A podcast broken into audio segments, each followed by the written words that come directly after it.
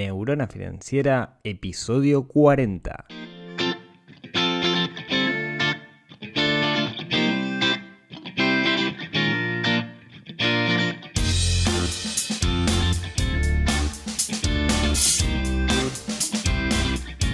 Bienvenidos al podcast de Neurona Financiera donde hablamos de finanzas personales, donde hablamos de inversión donde intentamos dominar el sutil arte del dinero. Muy buenos días para todos.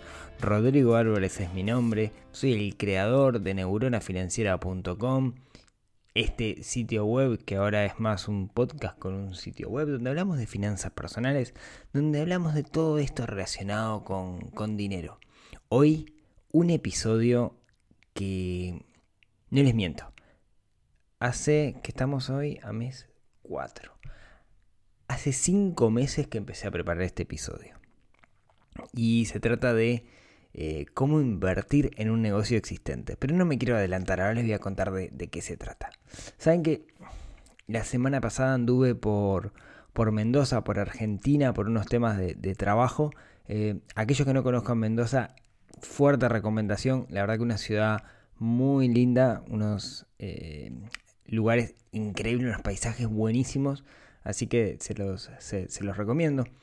Eh, de hecho, el capítulo pasado salió de allá, pero no, dije nada. Eh, la verdad que, fue una experiencia preciosa y un saludo para toda la gente de Mendoza, que sé que, muchos me contactaron y, que me escuchan. Bueno, les adelanté. El tema de hoy es un podcast que les juro que hace desde mediados de diciembre que, que lo, vengo, lo vengo planificando. Y de hecho va a salir medio no planificado como otros en el sentido que no tengo una escaleta, sino que les quiero contar de, qué se trata. Y quiero hablar justamente de cuando tengo que invertir en un negocio que ya existe. ¿A qué me refiero con esto? A mí me pasa que mucha gente me viene y me dice, che Rodrigo, tengo 2.000, 3.000, 5.000, 10.000 dólares y quiero invertir. ¿Dónde puedo meter esta plata? Y como que lo primero que pensamos ahí es en el sistema financiero qué acciones puedo comprar, qué bonos.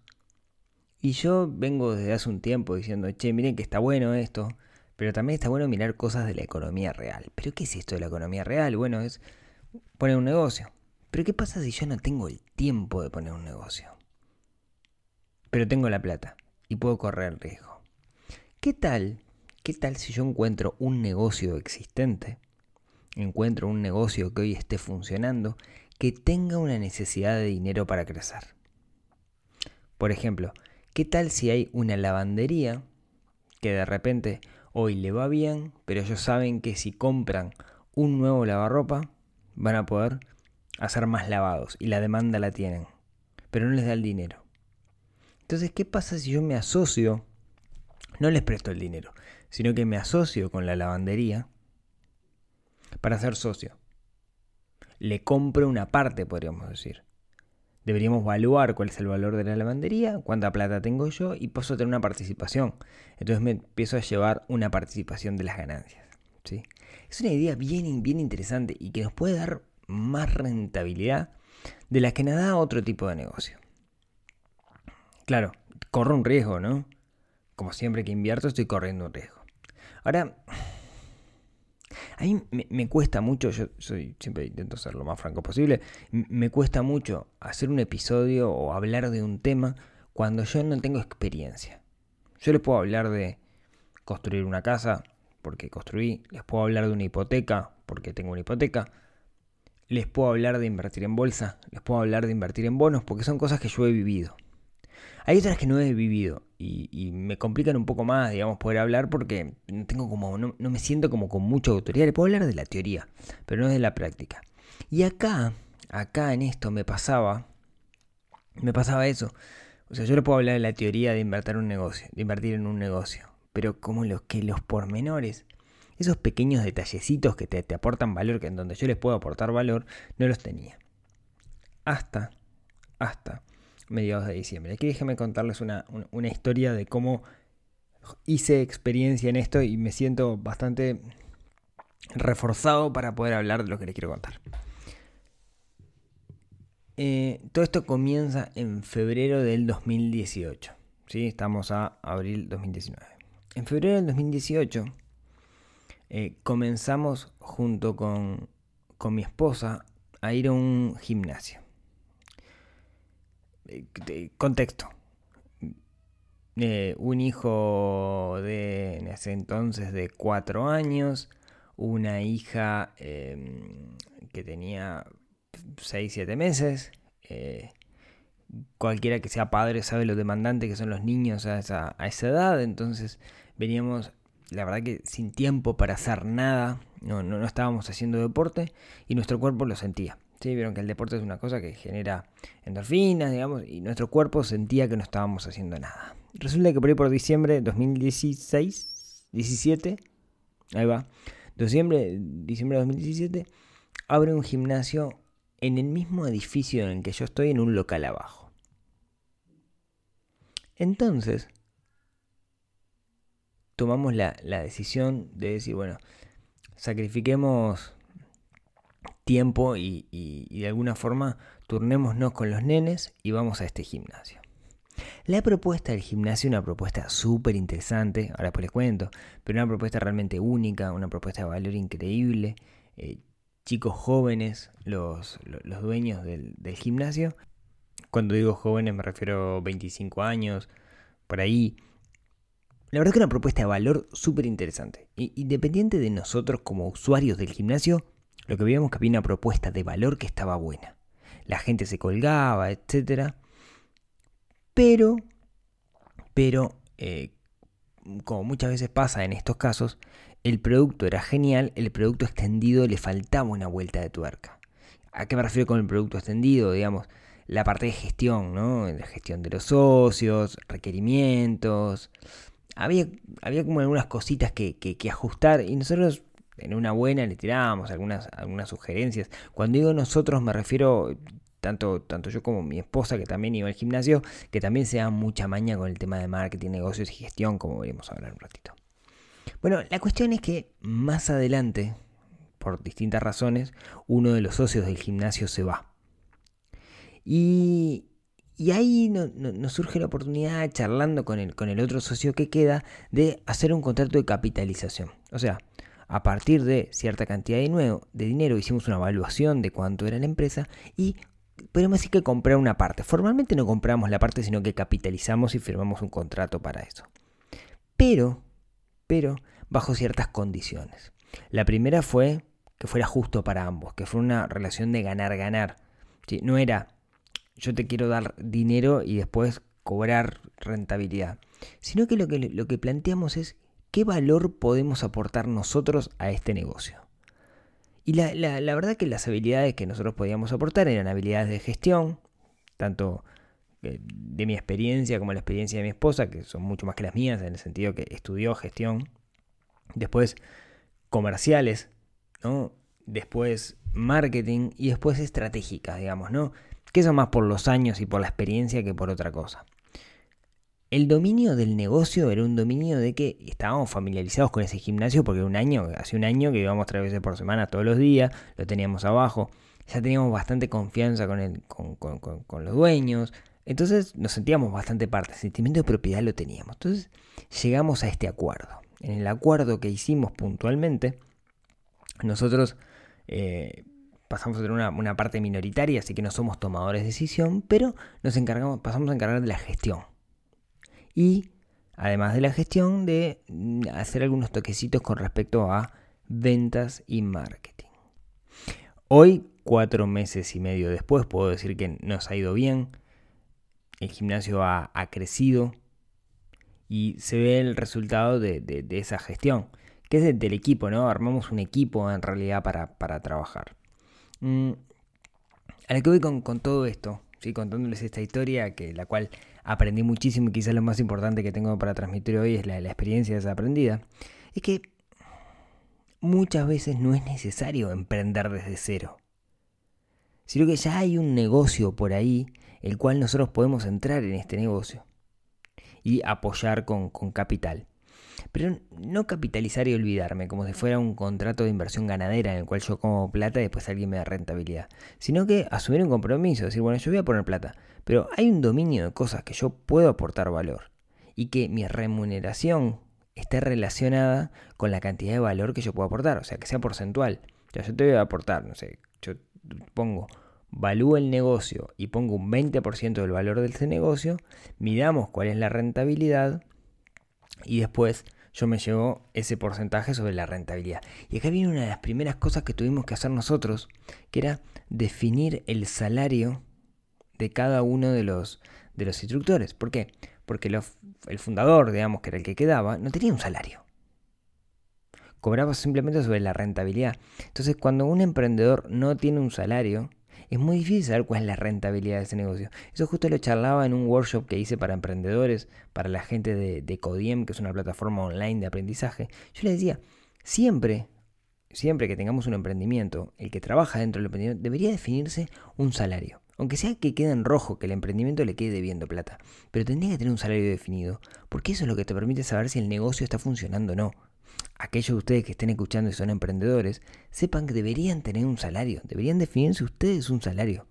Porque quizás el mercado está pagando más de lo que le está pagando ahora su emprendimiento, y vale la pena saberlo, para que tomen acciones. Capaz que quieren dejar el emprendimiento o capaz que no, pero vale la pena hacerlo.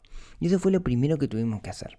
¿Para qué? Para ver cuál era la ganancia, para medir, para evaluar la empresa, para saber cuánto valía. Otro día, si quieren, hablamos de evaluación de empresas porque es un tema eh, súper, súper interesante, porque hay varias formas de hacerlo, no necesariamente hay una.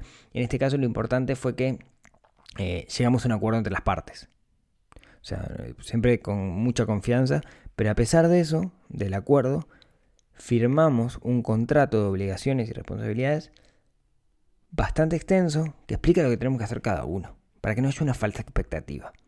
Está bien que haya confianza, pero con el tiempo la confianza puede mermar, entonces está bueno que esté por escrito cuáles son las obligaciones.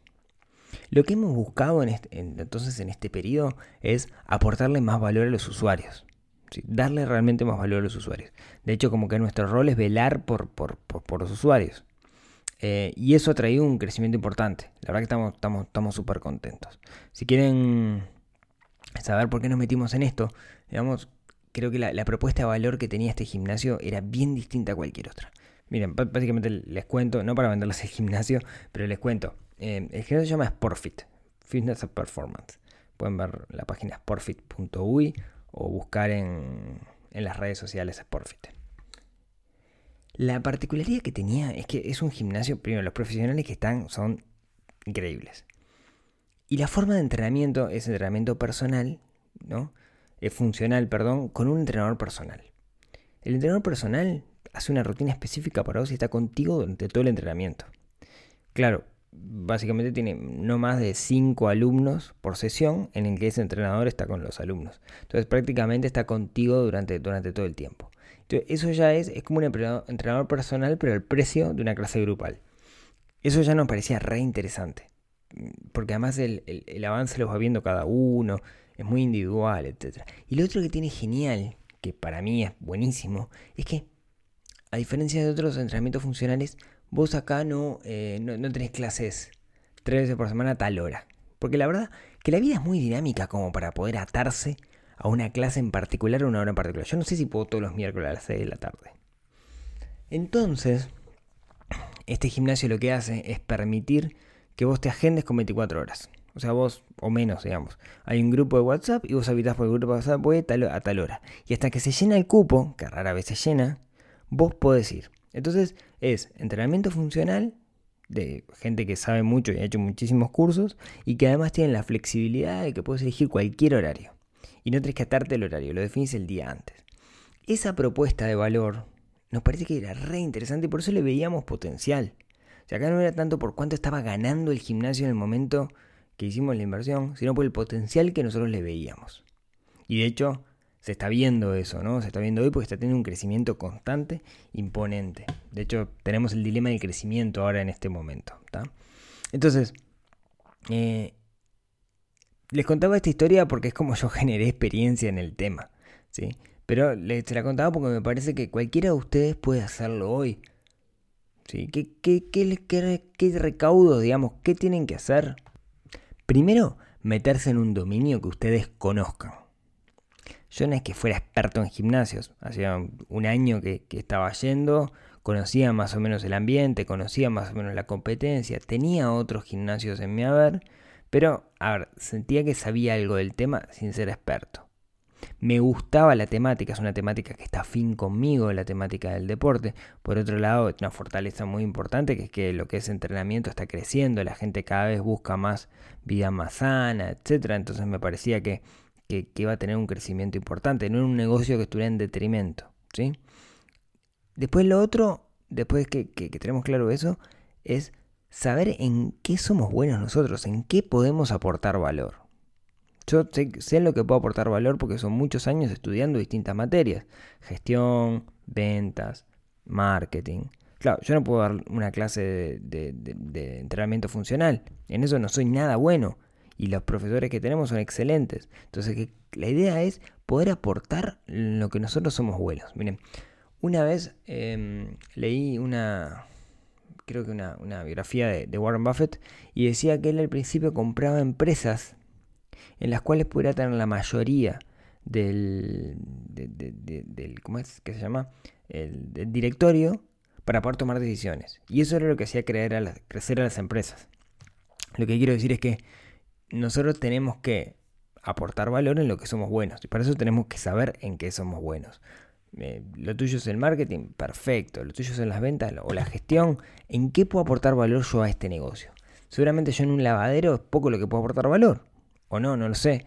Pero depende un poco, digamos, de nuestras propias habilidades. ¿sí? Digamos, no sé, soy un mecánico.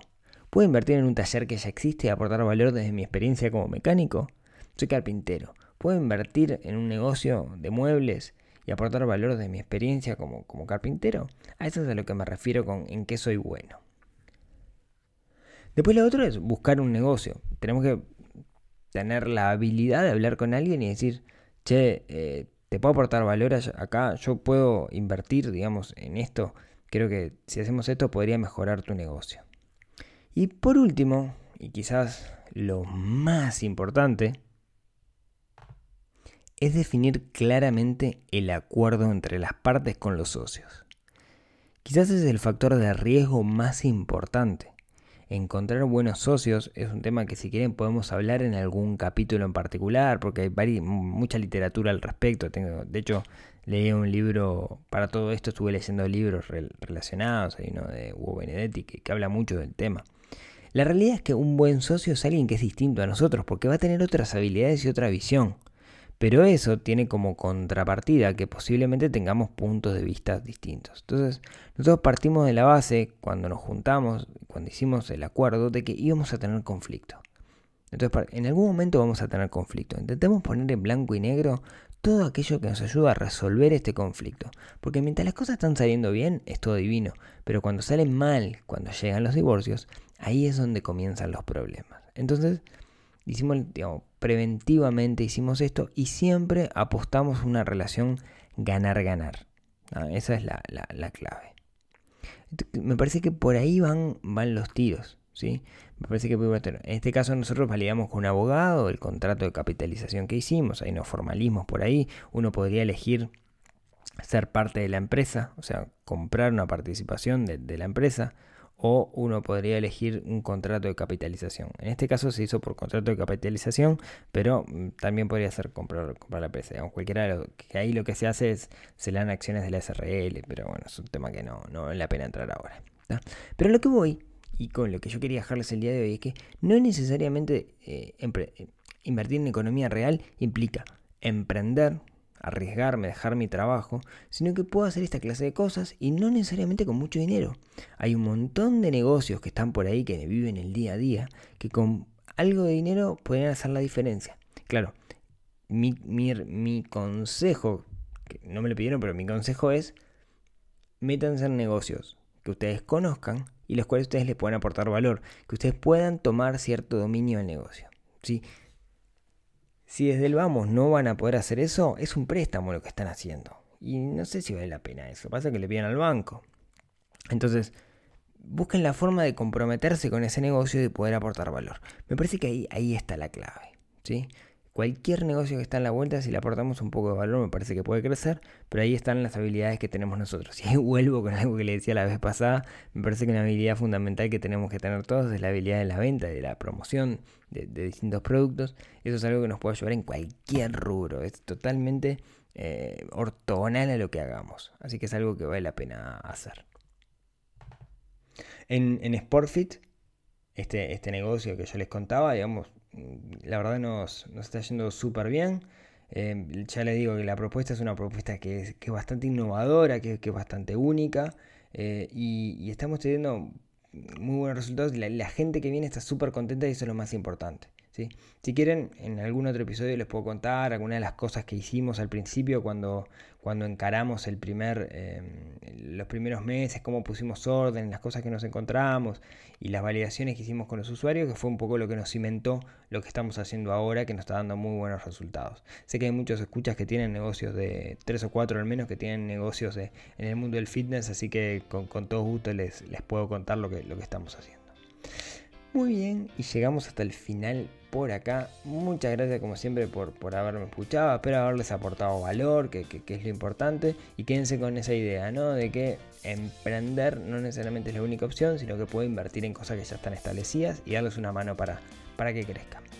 Como siempre, si esto les parece que les aportó valor, agradezco mucho a todos aquellos que eh, lo evalúan en, iTunes y agradezco también mucho valor a todos los que le agregan en su biblioteca de Spotify porque eso hace que llegue a más gente, que más gente me escuche y que podamos, esto puede crecer de, alguna forma. Así que muchas gracias y nos vemos, nos escuchamos, nos hablamos el próximo miércoles en otro episodio que nos ayude a hacer crecer nuestra neurona financiera. Hasta el miércoles.